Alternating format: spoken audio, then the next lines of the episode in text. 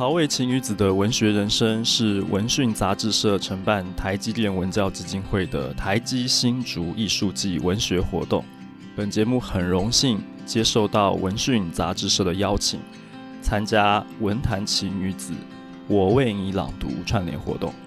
而我要为你朗读的是节录自聂华苓女士《桑青与桃红》的其中一段文字。《桑青与桃红》不仅是当代最经典的中文小说，在世界文学的殿堂中也占有极其重要的一席之地。这部小说横跨四个年代，从抗日战争、国共内战、台湾白色恐怖到美国七零年代，但全书读来非常的紧凑，没有迂腐陈旧、拖泥带水的感觉。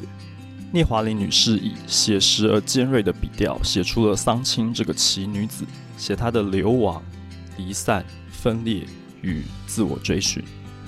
虽然说有国外的女性主义学者认为《桑青与桃红》对女权运动的贡献不大，但也绝对不能否认这部小说在性别议题上有十分深入的触及。今天我要选读的这一段呢，是十六岁的桑青和用紧身背心把胸部绷得紧紧的十八岁少女史丹的一段说话。当时他们在搁浅的货船上。聊着桑青从家里偷出来的他们家祖传的玉璧鞋。桑青说：“妈妈站在门口，背后有一条很窄的楼梯，好黑好黑，楼梯成了个黑影子。她一动也不动地站在门口，敞着衣服领子，露出颈子上一道很粗的红印子。玉璧鞋就别在她的大襟上。我就默默念着爸爸教我的儿归行。”儿归儿归，儿鵠不归；儿因鸟归，鸟鸣山中声创悲。儿归行里的后母虐待前阳的儿子，他自己的儿子就变成了鸟。我认为妈妈也是后，弟弟是后母的儿子。儿归行就是符咒，只要我一念儿归行，弟弟就会变成鸟。我心里想，总有一天我会把玉辟鞋砸碎。玉辟鞋有好几层象征意义，在这一整段故事的后续发展中，玉辟鞋还有许多戏份，就留待你自行阅读体会。朝味奇女子的文学人生要为你讲述八位女作家的文学人生，包括萧红、罗兰、琦君、林海音、张爱玲、聂华苓、曹幼芳和三毛。从二零二一年五月开始，在全台各地独立书店有许多场精彩的讲座。也举办了电影欣赏和写作工作坊等等，详情请关注文讯联书粉丝专业活动讯息，欢迎大家踊跃报名参加。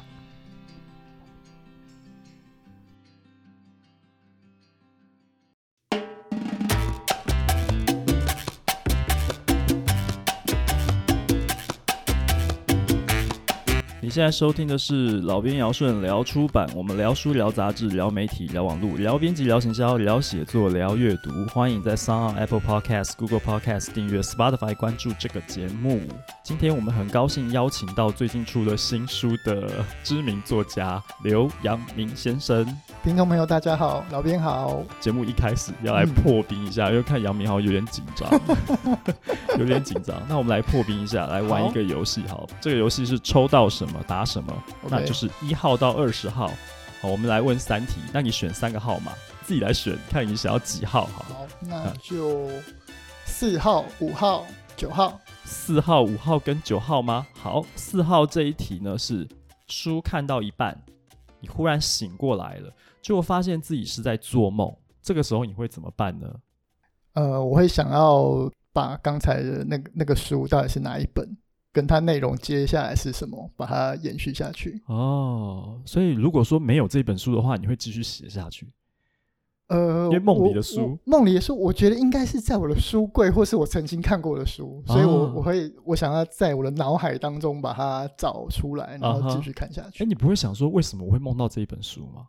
会，但是我觉得第一个反应是我我还没看完啊，啊我想要赶快把它看完、啊嗯，我想要找出那一本，赶快把它找出来。对对对，那万一那不是在。你 应该有吧？我觉得绝对有。这这个世界上出过这么多书啊、uh 对啊，就是出过这么多书。如果你刚好你梦到那本书是，结果你根本没有那本了，那你要怎么办？我觉得应该会有，应该会有，是不是？嗯、好，刚刚讲的第二个是五号，五号，哇，五号这个题目大问哉啊！如何改善我国的阅读风气？好像、呃、好像没救。阅、嗯、读风气，我想说，我想看有需要改善吗？嗯，就是我觉得它应该是一个没有办法人为来控制的吧。嗯嗯，如果是我的话，我能做的事情可能就是出更多有趣的书。嗯哼，所以这个问题我想转换一下问你啊，你觉得我们台湾的阅读风气到底是怎么样？不好，不好。嗯、哦，就你的观察是对，因为。我老实说，我我有记录我阅读跟就是上网看影集、看电影跟打游戏的时间。Uh -huh. 在这三个就是看影音作品、打游戏跟读书当中，我的读书时间是最少的，嗯，跟看电影的时间差不多，但是电影多一点，然后游戏大概是电影的一点五倍到两倍。哦，那还好啦，不是十五倍就。所以我觉得我自己看书的时间都蛮少了。嗯哼，哦，所以你你玩游戏是玩什么游戏啊？就是手机游戏或者是那个 Steam 里面的游戏。哦，OK，所以你是有在打电动的？有有有有。就台湾人工作都很累啊，上班很累。我如果接案很累的时候，我也没有心情看书。嗯，嗯，可是这样讲，哪一个国家？不累啊，感觉好，大家对，好像也是 哦。对啊，可是好像确实有一些国家的阅读风气是比较好的，是不是、嗯？哦，那这个也不知道该怎么办才好啊。好，那刚刚选的最后一号是九号，九号，号是哇，这也是跟看小说有关诶、欸，看书有关、嗯。搭捷运的时候，你发现你旁边的那个人正在读你喜欢的小说，嗯、这时候你会怎么办？你会做什么事情？我可能会跟他讲说：“哎、欸，我也很喜欢这本书。”真的，你真的会讲？会会会，我会我会讲，因为这很难得啊。嗯、我而且而且我还蛮喜欢跟人家搭讪的哦。有时候在那个 咖啡店听到人家在讨论什么事情，然后他们一直想不出来那个答案，而我知道那个答案的时候，我就会偷偷的说：“ 其实那是什么？”哎、欸欸，等一下，你是偷偷的自己喃喃自语的把答案讲出来，还是说你会直接冲着他说？就会跟他们说。哎、欸，其实那是什么？哦，那真的蛮有趣的耶。对，因为看看你感觉其实比较内向，就没有想到你其实会很主动的去跟陌生人攀谈。对啊，我不算是蛮就是放得开的人。可是你不觉得那个就人家在一直在讨论那事情，而你明明知道你受不了，就很想讲。受不了对。我上次去开会的时候啊，嗯、就是我我还在等我开会的时间，但是那个隔壁桌正在开会，嗯、就我就听到他们开会，然后就我还提我的 意、嗯、意见，这样 就你跟他们一起开会，最后就一不小心就多嘴说出来了这样。哦，后来有成为朋友吗？呃，还是没有，就是就是认，就是同样都是认认识的人啊，只是我不是参加那个会议，我在等。OK，他不是全然的陌生人，就是了。哇，那这也是很奇妙。那接下来呢，我想要进一步的来问你几个问题哦。嗯、现在为什么为什么买不到那个《高效制服恋物论》这本书？其实是你写的，然后史旺基拍，嗯，对不对？对对对对，为什么现在买不到了？对，这是我写的第一本书，然后买不到，其实就是它版权已经到期了。欸、然后因为出版社，这出版社还是在啦，但是那个经营团队换过，所以我就想说那，那那就版权就不要让他继续。没有跟他续约。对对对，就没有续约。你的考量是什么？这本书蛮有趣的、啊。对，这本书很有趣。就我、嗯、我一直到这本书已经出版。很久很久，六六年以上，对，嗯、我看好像是一四年，对对对。然后直到现在都还会有人因为这本书而找我去做一些什么事情，这样，所以我觉得这本书还蛮有意思的，而且我也有点想要。重新做这个题目哦，所以就想说版权可以拿回来，所以真的好可惜啊，因为当时没有买到啊，所以要期待你新的、欸、那个茉茉莉啊什么的二手书店，啊、二手书店可能找得到是不是？因为我上网去找了，然后看到哎、欸，会不会有电子书的版本啊？就连电子书的都没有啊，啊！但是有这个就是以二手书也为主力的那个平台呢，它也是显示说暂时无法销售。哦、对，可能现阶段这个哎还还是蛮不错不错不错，我觉得这样 这样不错，蛮抢手的，大家要去找，结果现在还买不到的一个一本书呢。对，我上次有在茉莉二手书店看到，啊、然后我看到我自己都会买买下来，啊、因为我手边也没有什么书啊，真的吗？对对对对，所以你要会买你自己写的书这样？对啊，因为这本书还蛮。就是我我自己个人还蛮想要把它珍藏起来的，嗯，确实是蛮有珍藏。我手边我手边只剩下四五本而已，哦，哇，真的是太太稀有了，真的好羡慕啊！啊，糟糕，今天这一集会不会讲一讲？大家觉得说，嗯，怎么两个怪怪的大叔 在讲那个高中女生的制服这件事情？对，但是我从来也没有想过写高中女生制服也可以写一本书。对，嗯，而且真的当时其实蛮有话题性的。那其实我真的。觉得太害羞了，想买可是又不敢买那种感觉。但是其实我觉得大家其实可以用比较健康的心态去看啦，对啊，其实是蛮有意思的一个、嗯、呃一个著作这样子。不用不用太健康也没关系。哎、欸，这不是我说的，这是作者本人的立场这样子，不用太健康。好，OK，哎、欸，其实我也不是没有访问过写真集的作者啊。哎、我之前访问过那个中信兄弟啦啦队的贵贵啊，那时候出写真书的时候啊，因为我们前同事就是大家都在待过城邦，这样，所以就安排了一下，就就录了一集。哇，怎么那么棒？哎、欸，再换你来羡慕一下，是不是？对啊，我们这一集听起来怪怪的。哦，OK，好，我们赶快来问下一题啊。其实我很意外。就是你写了三本跟自由工作有关的书，但我没有想到你竟然会写小说哎！对，我我在网络上看到的，嗯，一个是三点五冒号优为升级，然后另外一个是捷运僵尸。但他为什么是零二？是第二集吗？啊，对，第二集。哦，所以第一集没有你，第二集才有你这样子。对，这个是科幻小说吗？对，科幻小说。你怎么会在里面 出现？嗯、呃，我我我写的只是短篇而已。对，然后这个是都要怪那个海琼文化的李武勋哦、嗯。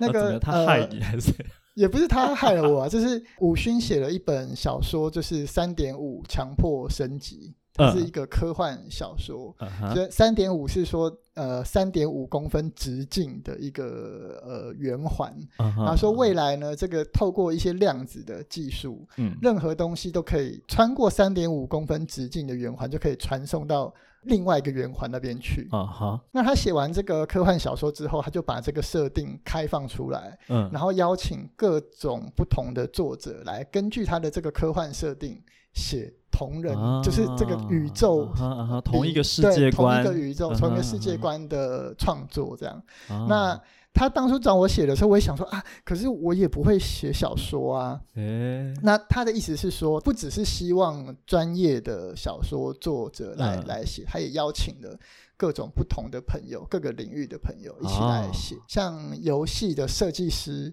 嗯，城市设计师啦。啊然后，因为他想要把这个世界观开放出来，然后看看大家的创意，然后就有点跨界合作这样，就找文字工作者来尝试看看。如果今天有有点像他出了一个题目，对对，就你要用这个题目来发展一个短篇的科幻小说。对，然后然后也有漫画哦，还有漫画画家，对对对。哦，这蛮有意思的。这你这样讲，我突然想到的是那个《骇客任务》立体动画版啊，对，就是以那个。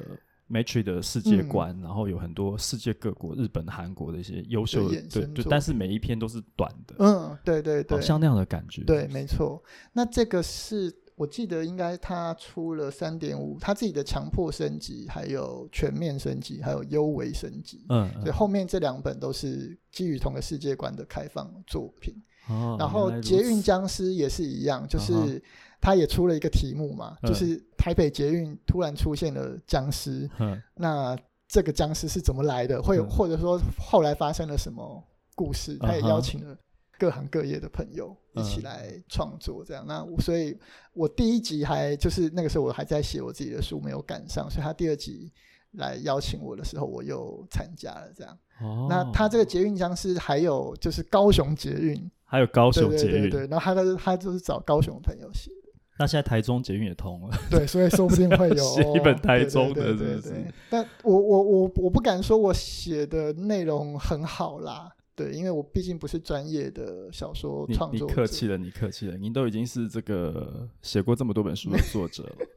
但是，但是，我觉得文学是他的能力，真的是另外一个。就是我写过这个短篇之之后，真的知道。嗯我就是我，比方说，我写工作，我写比较商业类型，或者是人物采访，嗯、这个跟文学创作真的是两回事。啊哈，文学创作，我我认识很多真的是文学创作的朋友，他们都非常厉害。是对，等一下我们可能会谈到一些你认识的文学界里面的朋友。对，好，你自己书里面其实有说你自己是艺人公司，对，所以你还有一个刘阳明艺人公司的二零二零年的那 年度年报，嗯、对，嗯、所以这个想请你先介绍一下啊，贵公司，贵公司的业务范围，就你其实都接一些什么样的？工作内容，嗯，我是一个创作跟接案为生的自由工作者，是。对，所以我创作就是写我自己的书，然后我主要的主题就是写工作这件事，嗯，可能一般就是职场书写的是在上班族嘛，嗯，但是我写的是。职场以外的，就可能是跟、uh huh. 呃自由工作相关，或者说工作跟生活的平衡这个题目。是对，是这个是创作的部分。那接案的部分，我就是接，主要还是编辑啦、采访、撰稿的案子，然后也有写一些专栏，然后有演讲的工作。是是，也曾经做过一些文文案啦，对，uh huh. 但是那个。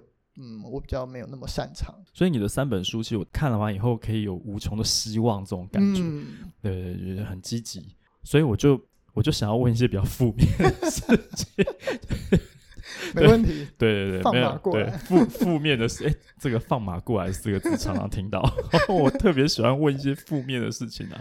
好，那首先想要先请教你啦，就是说你你有没有遇过什么你印象比较深刻，就是这个案子不是这么好搞的？嗯，就是处理起来比较棘手的这种、嗯、这种案子。呃，我我先说一下，就是我好像没有接过这种真的很地雷的案子。就是我、嗯、呃很多自由工作的的朋友也会说什么啊，就是会接到一些雷案、啊，对啊，或者是雷案的故事，做起来很痛苦的案子。是，我觉得我的专长就好像是会避开这些案子。哦，但是我可能可能是因为我接案也没有接这么多。所以我没有遇到，哦、那也可能是我运气比较好，或者说我直觉比较灵敏，就可以闪过这样。欸、但我的确有有接过一些比较棘手的，可是运气蛮好，就是这些案子做到一半都会终止，欸、所以我就可以跳脱出这个地狱了。对，终止是什么？对对呃，我可以举一个案子，我、嗯、我呃举两两个例例子。好，我有做过一个，就是、嗯、呃，它是一个算是内容。呃，内容产制的公公司，他们想要做一个议题，uh huh. 就是跟未来人才相关的，就是商业的、uh huh. 的商务或者是职场上面，怎么样的人才是符合未来需求的人才呢？哦，oh. 那他们想要找一些媒体来一起合作这个议题，是但是那个计划庞大到，比方说还要出国采访哦，还要去什么史丹佛还是什么那种，就是哈佛之类的，哈。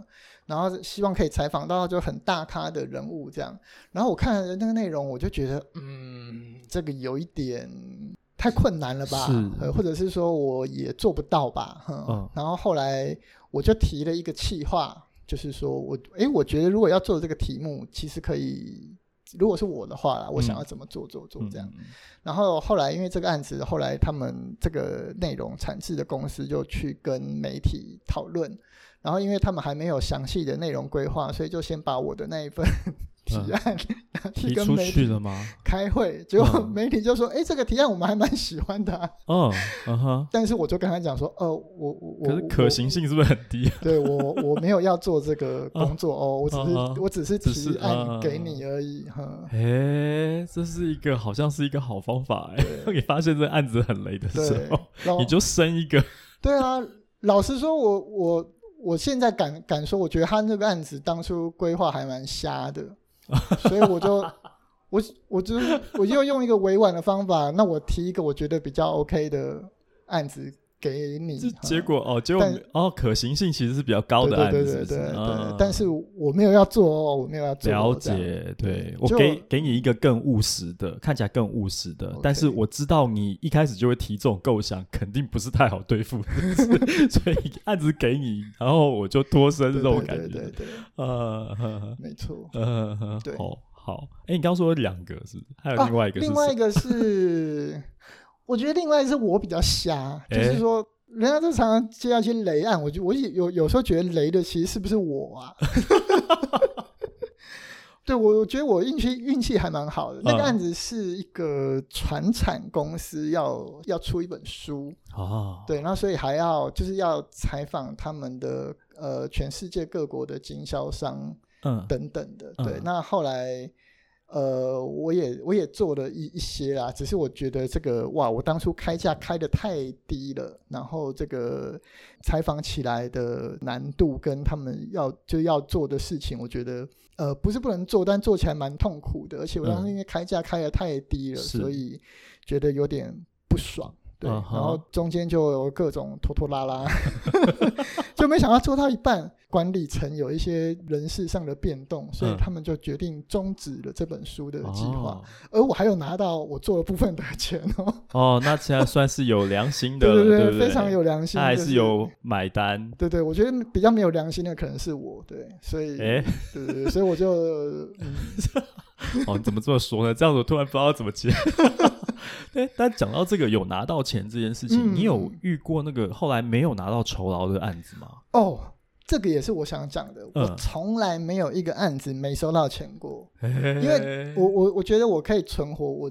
自由工作已经九年了，是、嗯，然后我觉得我可以存活至今，靠的就是我记账跟收款的能力而已。哦，谈判价钱跟记账跟记每一笔款项到底收到钱了没，什么时候会收到？嗯，我交稿之后，我我被人家催催稿嘛，我交稿之后就去催人家的钱啊。是，嗯，怎么会没有收到钱呢？如果如果 如果我做一个案子没有收到钱的话，我情愿我自己花钱雇兄弟去砍他。欸 对不对？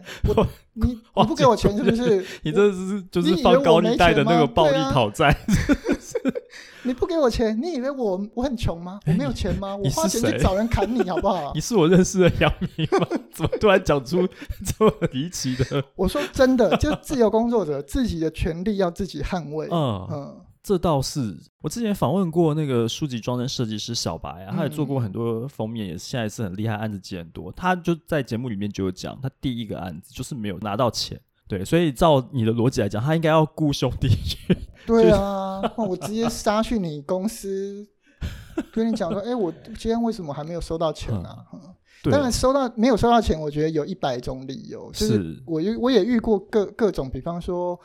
呃，这个报账的时候错过会计关账的时间啊，或者是汇错了人的账户啊，啊也都有。哦，就是因为呃很多人一起合作这个案子嘛，所以有时候难免啦，是会会就是报账的时候把这一笔款项报成是另外一个人的之类的。嗯、对，那这些都要去追啊。就是你有没有自己记录？你做了哪个案子？什么时候会收到钱？是收到了没有？有没有去查账之类的？合约上面说什么时候要入账这件事情，就是要对的清清楚楚的这样子。对，啊、对，嗯，那我觉得晚一点给钱没有关系啦。就是我当然知道，就我我自己报账也会总会报错一些吧，或者是啊，啊，就是刚好错过了这个公司关账时间，那下个月再给行不行之类的？那。这个也都可以接接受啊，所以真的遇到这种，就是他错过关账时间这种，然后他还跟你说：“哎，不好意思，其实有出现这样的状况，所以我们下个月再来付的话，你是可以接受。”当然可以啊，哦、对啊，这难难难免啦，哦、对，对而且、嗯、而且对方绝对不会主动告诉你他错过关账时间，一定是你要去问哦。哎，所以你没有遇过主动来告诉你，不可能啦，不可能啦，我欠人家钱，我也不会主动告诉他我要晚点还啊。对，所以其实怎么讲，就是只要这个老老实实交代，其实都好商量了。对呀、啊，没有说真的要去找黑道，没没没没有啦，也没有啦。对，不不过如果你真的不给我钱的话，我就杀到你家去了。哎，这样讲正经的，如果说真的遇到这种情况的话，你会怎么处理？你会会依循法律途径来争取这个权益？我觉得应该不会到法律程序吧，哦、就是我直接，比方说，如果这个公司没有付我钱，嗯，我就发信啊、电话啊，如果真的不行，嗯、我就亲自到他公司去找人讲。是，我觉得不会这么夸张吧？如果如果这么夸张的话，我觉得我也不会走法律途径。法律途径那么慢，哪一个窗口跟我联络的，我总可以找到你本人吧？是，对、啊，而且法律途径会有它的支出。嗯，果然这个。自由工作者 要像你一样脑子这么清楚才行哎，因为我看到有很多天真烂漫的孩子们，就是一直想要自己创业、一人工作啊，好接案，觉得感觉好像自由自在、无拘无束啊，其实哪有那么容易，对不对？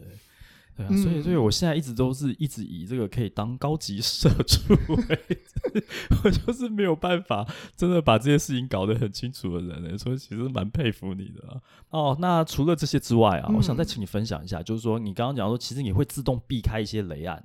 那除了前面提到的这些之外，还有没有有没有什么征兆？就是说你可能诶有接到，比方说像刚刚前面讲到有一些邀约，嗯，来请你来接这个案子什么的，你会从什么地方判断说？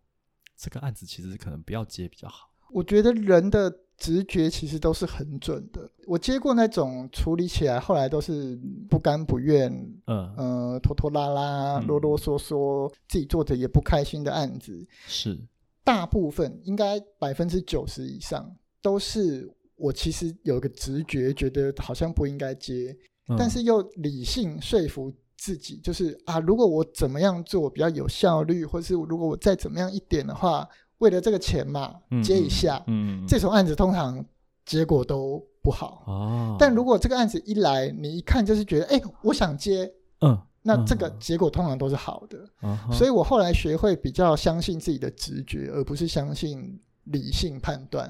因为我去算计那些工作时间、收钱、效率什么的时候。通常都会有很多我算不到的地方，是导导致那个案子变得很棘手。对，嗯、但是如果你直觉都是很啊，我好想做，就算怎么样我也要做的这种，通常都是还蛮好的。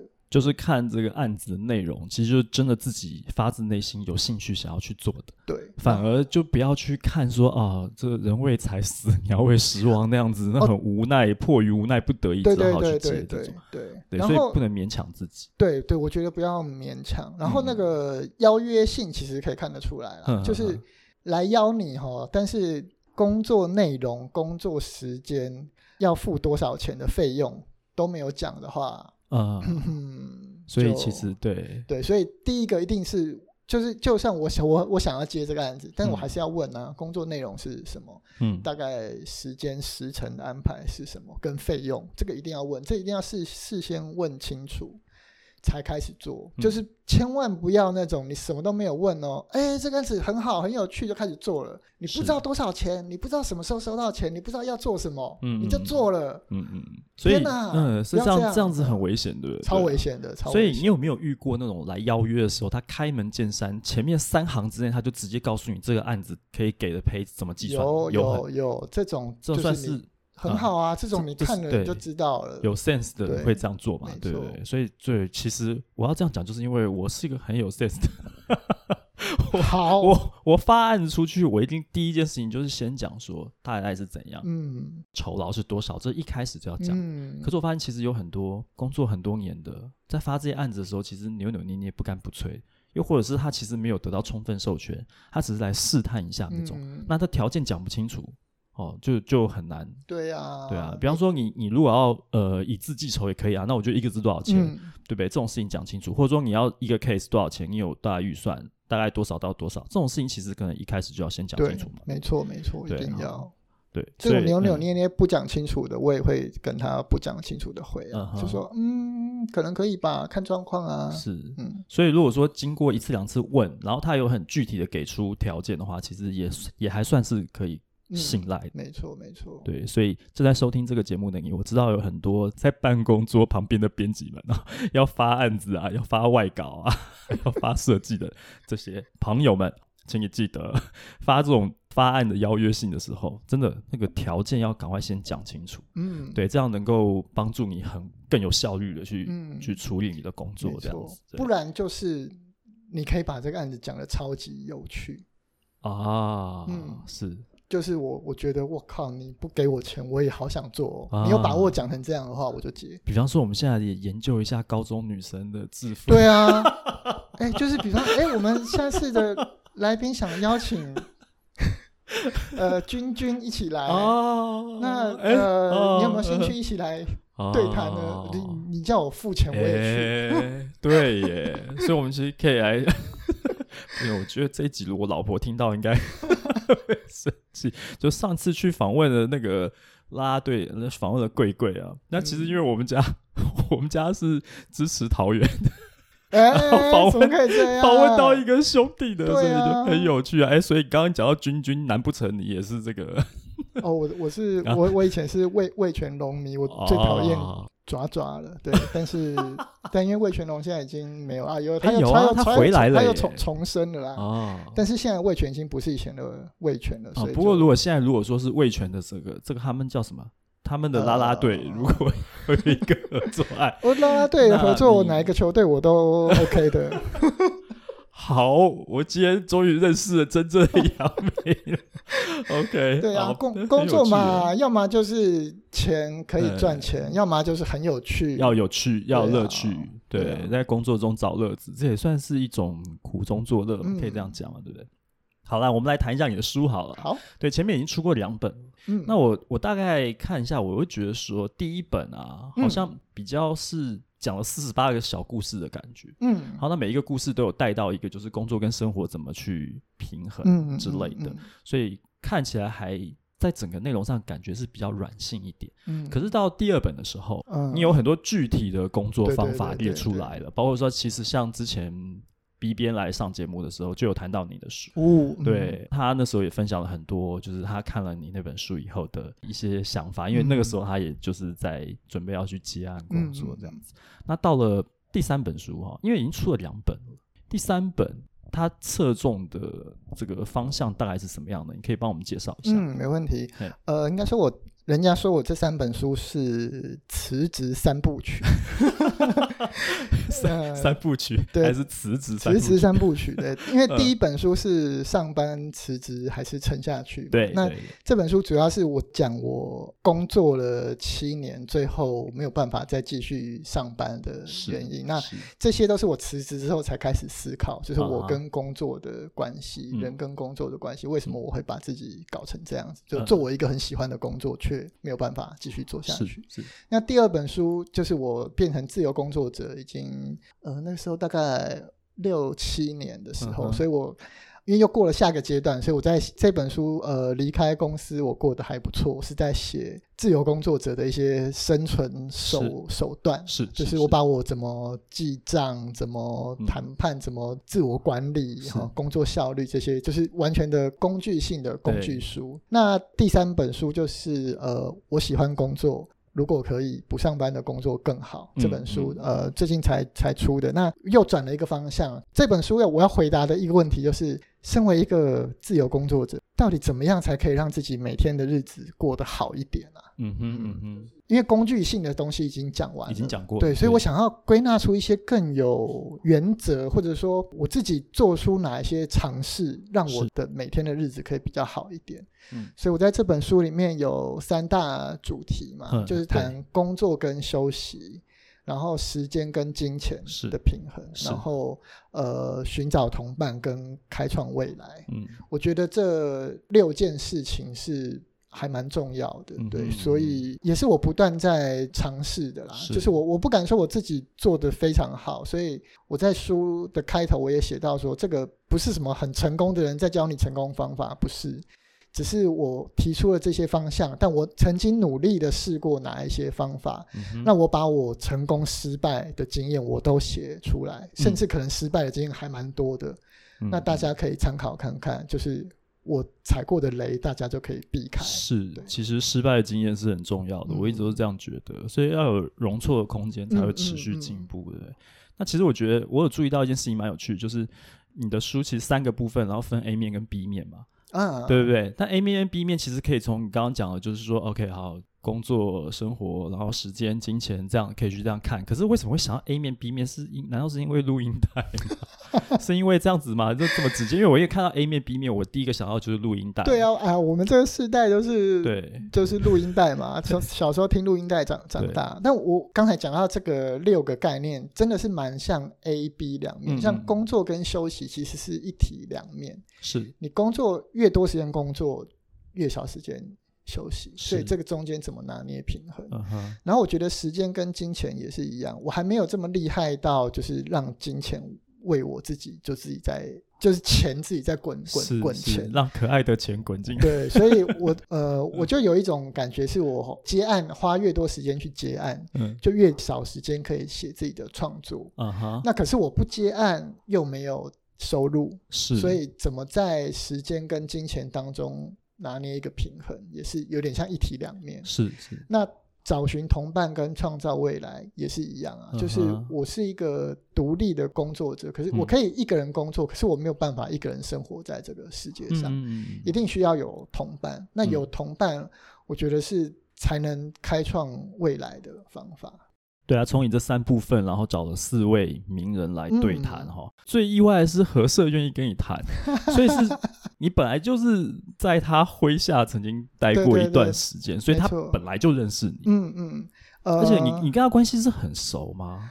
算熟吧，啊，就是呃呃，我们我们讲到的何何何社长是何飞鹏先生，城邦集团的老板嘛，是是何飞鹏先生。我的人生第一份工作在《经理人月刊》是当编辑，然后当初面试我进去《经理人月刊》的就是何飞鹏，啊哈，何先生。那《经理人月刊》也是应该是他创办的最后一本杂志，对，他他那个时候。二零零四年底创刊，他都笑笑说他是全台湾最老的总编辑啊。嗯嗯。然后他一直想要创办一本，不是谈产业面，也不是谈金，就是财务金融，是那个股票投资，而是谈工作者如何自我成长的杂志。对。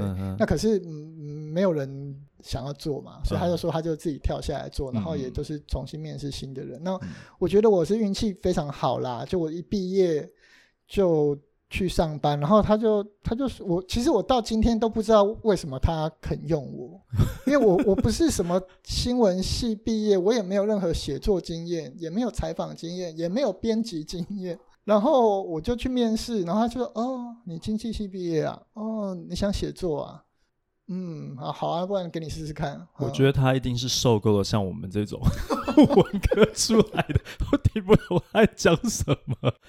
就我觉得真的是这样，我觉得他身边的像像我们这种文科出来的编辑太多了，对，所以他是他会可能会想要开拓一个就是不不同的的新的观点这样子，但这其实是你的优势啊。嗯，原来如此。然后 以前在上班的时候，他大概。刚开始每个礼拜啊，后来每个月都会来跟我们开编辑会。Uh huh, 我我就是、uh. 我跟他开会都非常紧张，就是我直到我工作了七年辞职之后，都还会梦到。要跟何社长开会，而我没有准备好，压力超大。以前开会都胃很痛啊什么的，但是那个是我，就是我其他的就是很厉害的同事们，有一些就是早餐就一边咬着三明治一边说：“ 何社，你这意见很瞎什么的。”我就我我就是对，但我就是紧张万分的，就是对对。然后他从以前就一直。吐槽我啊，嗯、就是小确幸啊什么的，台湾就是年轻人都 都像你一样，就社会就完蛋了之类的。我觉得对，这其实是很妙，就是你提到那些会主动去呛和社的人，就其实你就知道他不是不能呛的一个人。对啊，对，他完全可以可以呛，其实可以，这是还蛮奇妙的，对啊，对，哎、欸，所以你后来回去找他谈。他有跟你说些什么？有啊，就是其实我，他说你这书为什么给月子不给？有啊，我就我就哎、欸，我我我我发这个呃访谈邀约的时候，我就跟他说，何社长，就是我想要找你谈谈一谈跟工作相关。他说好，你你要谈哦，嗯，好啊，你来啊。可是你要干嘛？我说哦，我想要写书啦，嗯，而且书没有要在你的出版社出哦。结果他还是答应了，还是答应了，对，蛮大方的。然后因为之前我在经理人月刊的工作算是过劳嘛，所以我后来才就是这身心状况没有办法再继续工作下去，对，所以我这次问他就是真的问很多，比方说，你为什么要这样虐待我？哦，不，也可以这么说，就是说。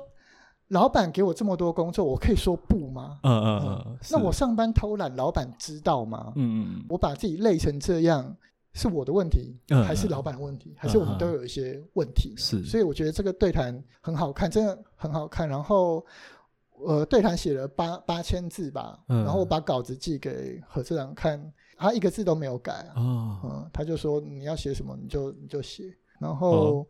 对啊，他也蛮照顾我，他就说啊啊啊，你自由工作 哈，什么斜斜杠嘛，听起来有点 对，就是你哪一天活不下去的时候，如果那个没有没有饭吃，你中午来找我，我一定请你吃饭。哦，那对你真好哎，真是。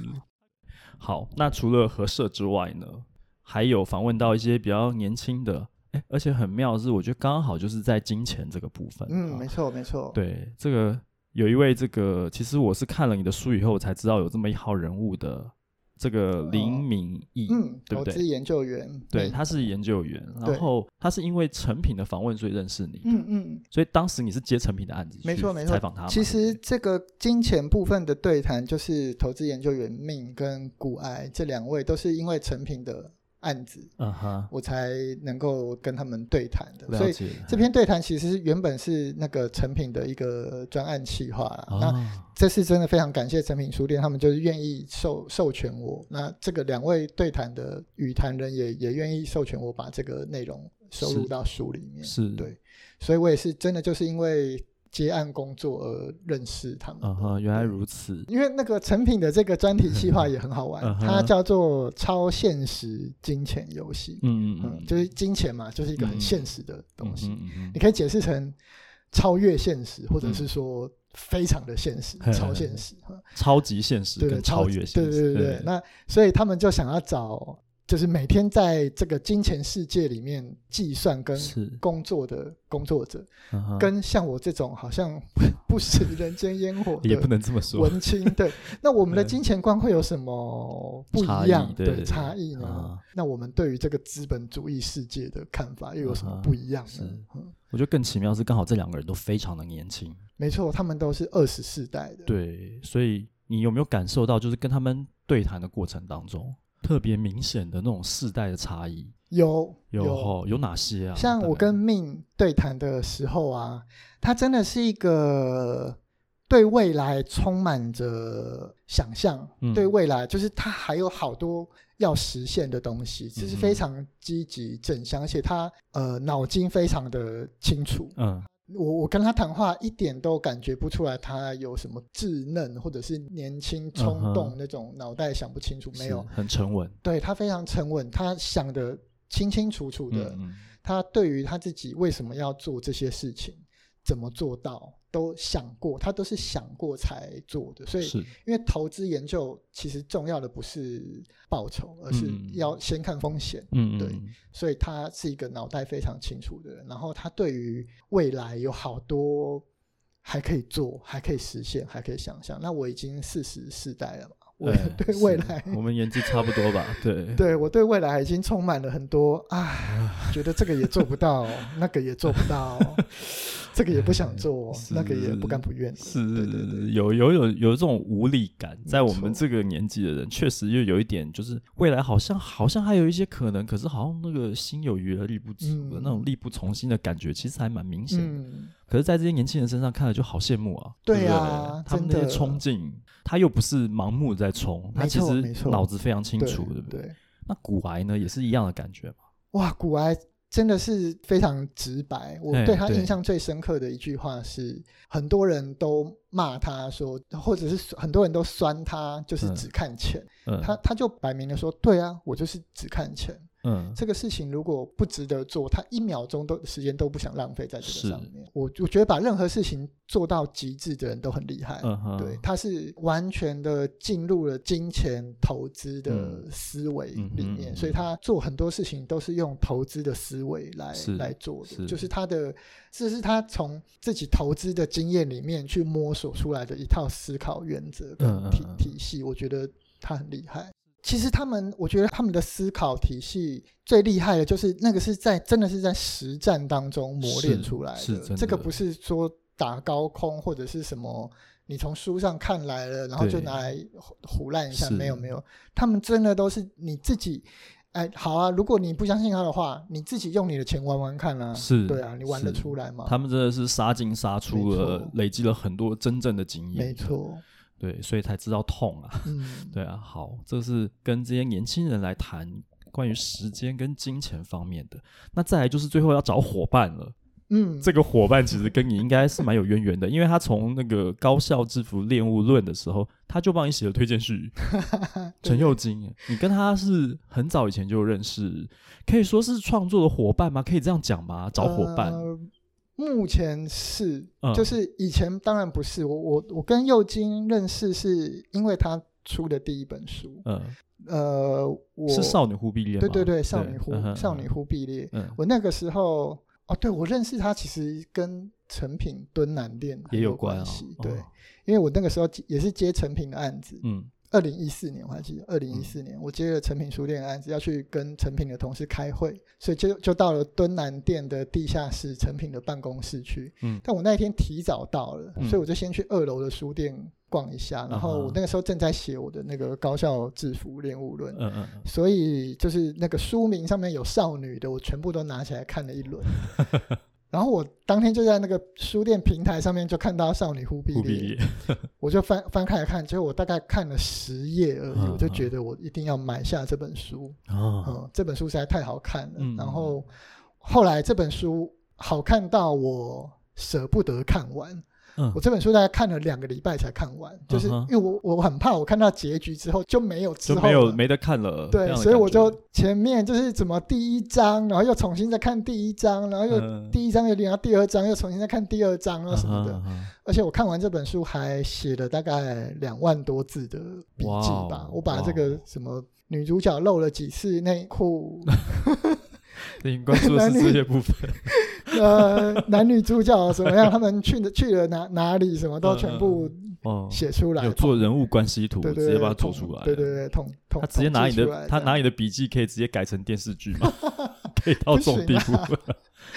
整理的很清楚。对，然后后来我就想说，哇，这小小说这么好看，我好想认识这个作者，哦，他是谁啊？嗯嗯。所以就在就是人肉搜索了一下，然后后来就就是因为脸书认识，然后有事就真的就是出来碰面，然后就认识，然后就后来就变成朋友，然后可能就是大家都是独立工作，就是创创作者吧，是对，就是有一些。工作的心得啦，或者其实是有一些那种心酸吧，或者辛苦的时候，有的时候不是说真的提供什么方法，但是至少取暖。对对对，取暖就是，哎呦，我东西写不出来怎么办？或者我写的很烂，对这样子的感觉。对，就会问一下彼此的意见，找到知音的那个感觉。嗯，觉得有同伴真的还真的很好。对，我都我都公开说陈佑金是我的那个写作上的偶像，偶像。你跟佑金有什么有趣的事情呢？呃，我想想看，嗯，就我们刚认识的时候，我还在写专栏，嗯，就是在写那个名人堂的是是，是的专栏。然后后来，嗯、呃，有有一次我要跟那个名人堂的编辑开会，嗯、我就问佑金要不要一起来认识一下。嗯、然后因为名人堂那时候也在找新的专栏，是，是我就想说，哎，好啊，那就凑凑一团啊，认、嗯、认识一下。后来右京也有呃试着写写看专栏，嗯哼。后来他他觉得他不适合写那个公共评论的专栏，嗯，因为我我在名人堂写的是跟也是跟工作相关的题目，是但是因为名人堂是一个是它是公共议题的平台，是没错，所以得找到一个切入的方向。嗯、哼那右京他是写新二代。就是。呃新移民二二代的的题目，是。就是所以我们有讨论一下，对啊，到底什么是公共评论？这个乍看之下，因为他关注的议题也算是一个社会议题吧，在名人堂好像也没有不行。嗯，可是是不是因为他自己创作的方向，对，他会觉得他可能不太适合做呃比较硬的论述，对，可能比较是用说故事。没错，没错。所以我们就会讨论这些事，就是哎，这个专栏到底要怎么写，或者怎么样才有公共性？那在公共性跟个人上面要怎么取取舍？对，然后。我觉得也是因为这些讨论，我后来才开始有一些反反思吧。就是说，对啊，我的这些个人的经验对大家真的是有用的吗？是有帮助的吗？嗯、那我不能用，我不能把我自己的方法就说这是一个大家可以参考的方法，不能这样子。是是是。所以这些都是有我，我觉得如果没有同伴一起讨论的话，嗯、我。大概自己想不出来的，uh 对。然后，uh. 那后来他他也持续写这个新二代的题目，嗯、对，那就是用不同的形式、嗯、不同的方法。所以，右京也当过一阵子那个人物专访的记者嘛，是对。然后后来我也跟他聊说，哎，那你觉得写？虚构就是小说，嗯，跟非虚构的报道有什么不一样吗？嗯，他后来是说，他觉得呃，写作的方法是一样的，让故事好看的方法是一样的，是技术是一样的，对对对。然后对，那所以我们都会我们会讨论这一些啦，嗯，对。哇，真的是很好的伙伴哎。那未来你已经出了呃三本书了，嗯。未来还有持续要继续来写书的计划，应该有吧？有啊，对对有啊，有啊。就是、但是还是会继续在讲自由工作方面的题目吗？还是说你有其他的形式，比方说再去写小说？我我小说，因为因为我现在认识太多 小说家朋友，像。呃，像杨双子啊，嗯、就是就是我我都是看到他们的作品之后，就发现自己千万不要跟他们做一样的事情，嗯嗯嗯，绝对不要，因为我写不过他们的，嗯嗯，我如果写跟他们一样的题目，我还要活吗？我不要啊，嗯、我自己都不想看我写，我比较想看他们写的，是是是，嗯、因为有的时候一些我们自己的生活经验、人生经验里面，你也没有办法写出跟他们一样的东西啊，因为。经验不不同，嗯，嗯。对啊，比方说，我最近我看了陈思宏的《鬼地方》，然后我之前也看了朱家汉的《里面的里面》，就是其实他们都会讲自己家族里面的故事。嗯、我就想说，我们家里面没有什么值得好写的东西。那对他们其实是小说有杜撰，可是我想说，哇，一开始看的时候会觉得有一点，哎，想要想要，我也想要写一些东西，可是。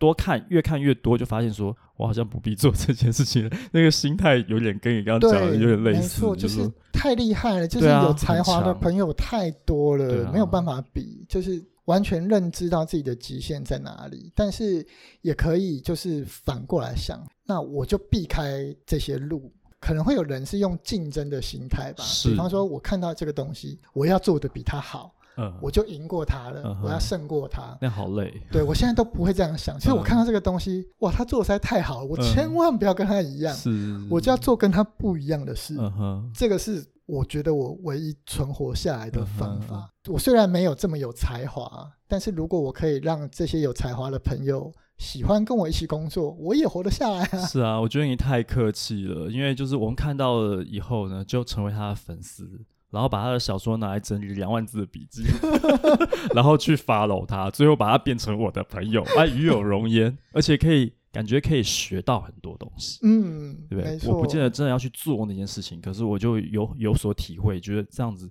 感觉很丰富啊，整个人生都变丰富了。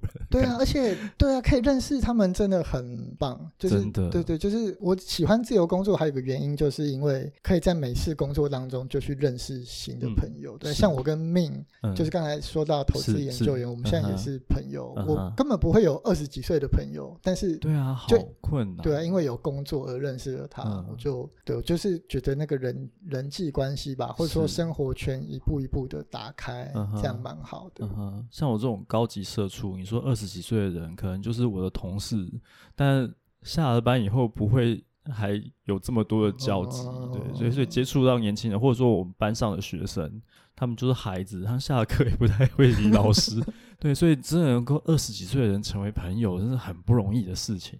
对啊，所以所以就我还蛮珍惜这些机会、嗯。所以我现在开放这个交友专线，不嫌弃的话来交一交朋友。我们需要朋友，我需要找伙伴。天啊，啊我们怎么会讲成这样子？也不限也也不限制二二二十几岁哦，哦就是无差别的，对无差别的，对不对？九十几岁也可以，也可以，完全可以的。我们刚刚不是我要问持续出书的计划，怎么楼歪到这边？对，持续出书的计划。你现在有没有手头？上在写的有即将要问世的书是哪方面的书？有有有，呃，呃，最近的一本是我会写我一个人去尾道旅居两个月的事情。对，哦、因为我二零一九年的年底，嗯，就自己一个人就抛下老婆，抛下工作，跑去日本，嗯，跑去濑户内海旁边的小镇尾道住了两两个月。哦、对，对对，刚好就是在疫情之前的。对对，没错没错，就在疫情我回来之后就。就回来的时候就是疫情开始的时候，就是二零二零年一月、二月的时候。没错，没错。如果如果没有疫情的话，我现在搞不好还在濑户内海。对对，又会继续在。哇，所以有一个这样的故事。对，就会写这个。对啊，四十几岁的这个已婚男子，你一个人跑去那里干嘛呢？过了两个月。对，然后。呃，这个写作计划不只有我一个人了，还有另外一个朋友，嗯、就是梁世佑梁老师，嗯、对，他也会写他一个人去京都的生活，哦、对，呃，有点像我们台湾的一些作家，他们会到呃，因为参加一些什么计划，到某一个国家去驻村住、啊、住一段时间，这样子的感觉。没错，没错，这个。但是你们是各自。对对对对，嗯、那个我我我说起这段故事的时候，像右京他们就会说，哎、嗯。诶他们都是要有什么艺术村邀他们去住住驻村，驻村。然后我就说，对啊，我我虽然没有被邀请驻村，但我可以自行找一个民宿去吧。对，自由式的驻村。没错没错，对。然后在尾道那边真的蛮有趣的，就是那边呃也会。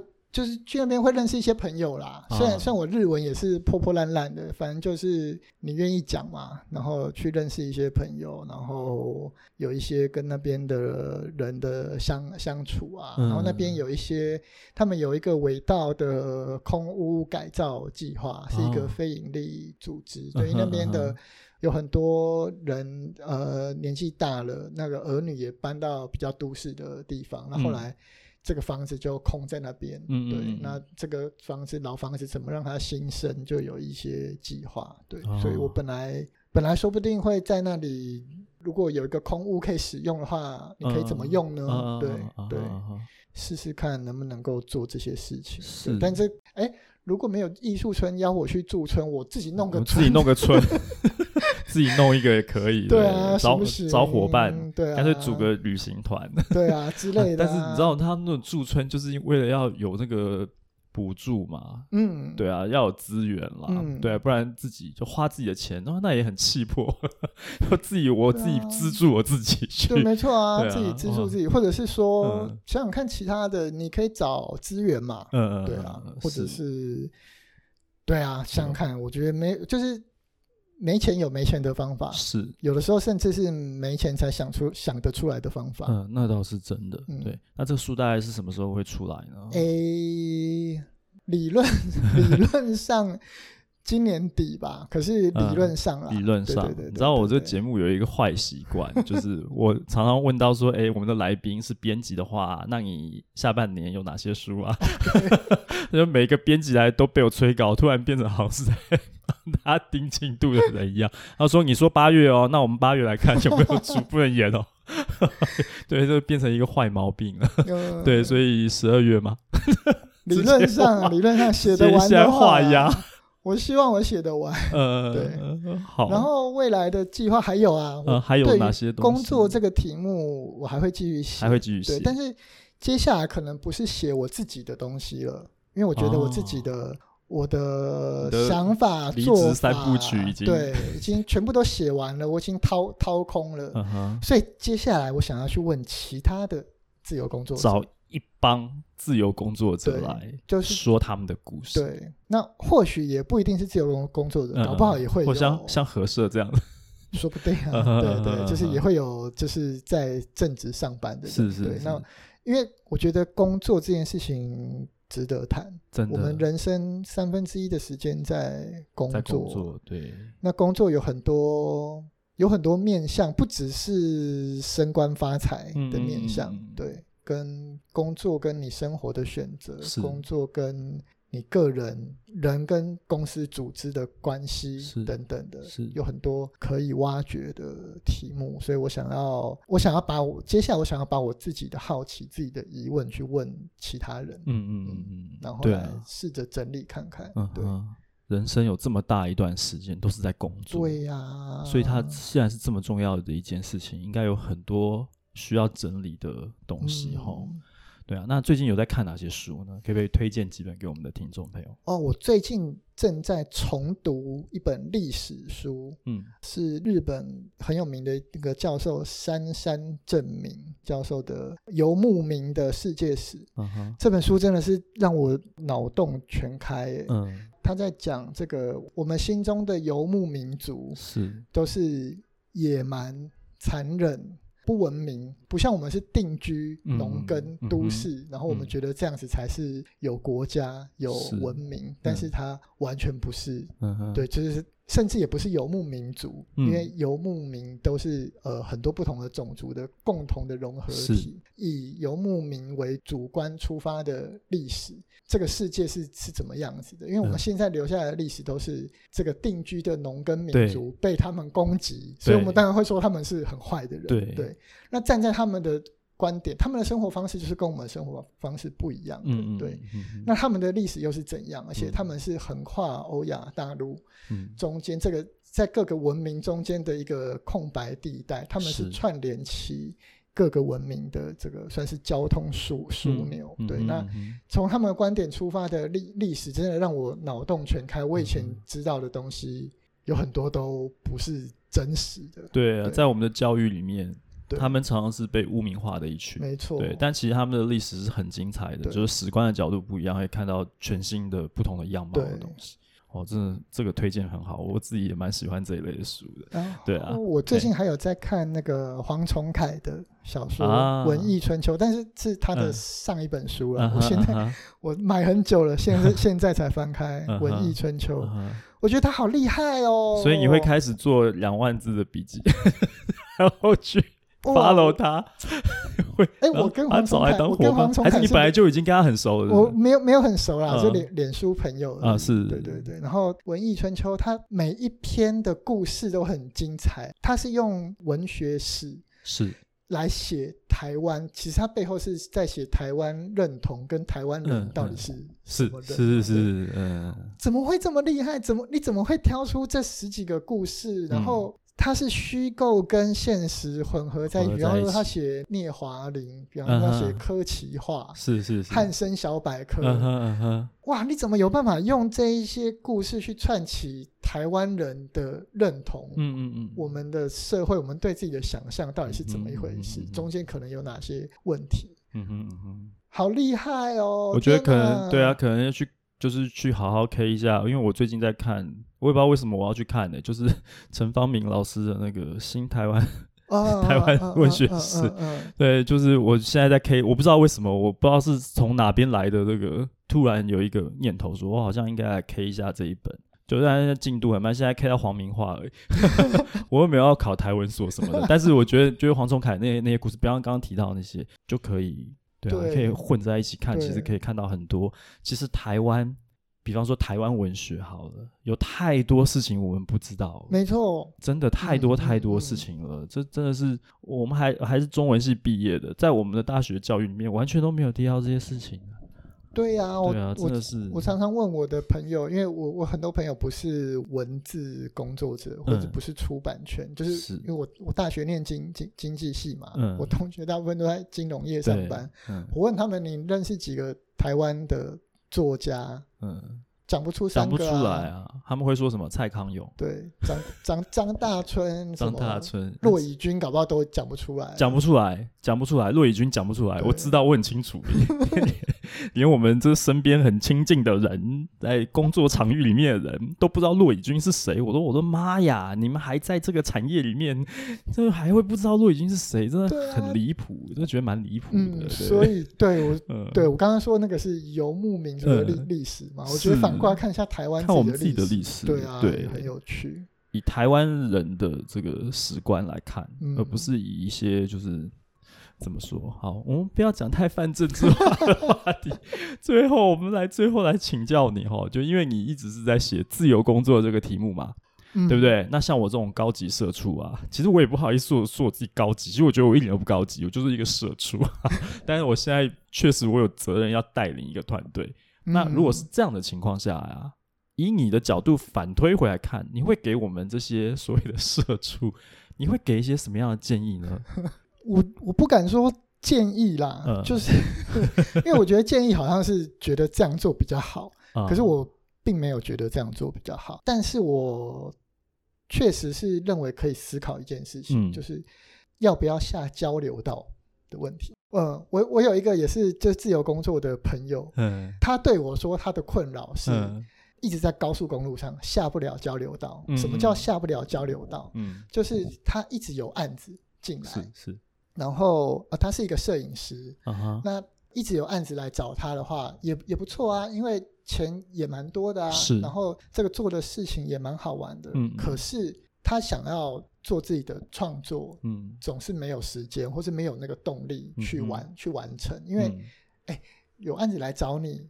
有钱不赚吗？有钱对，有钱赚，你不要吗？所以他说他的状态就有点像是一直开车在高速公路上，然后一直错过了交流道，是就没有办法下交流道去做自己想要做的事。那我觉得其实上班族很多时候，我就我自己以前上班的时候，每次过年之前或者放长假的时候，夜深人静都会想，我到底在干嘛？我这些。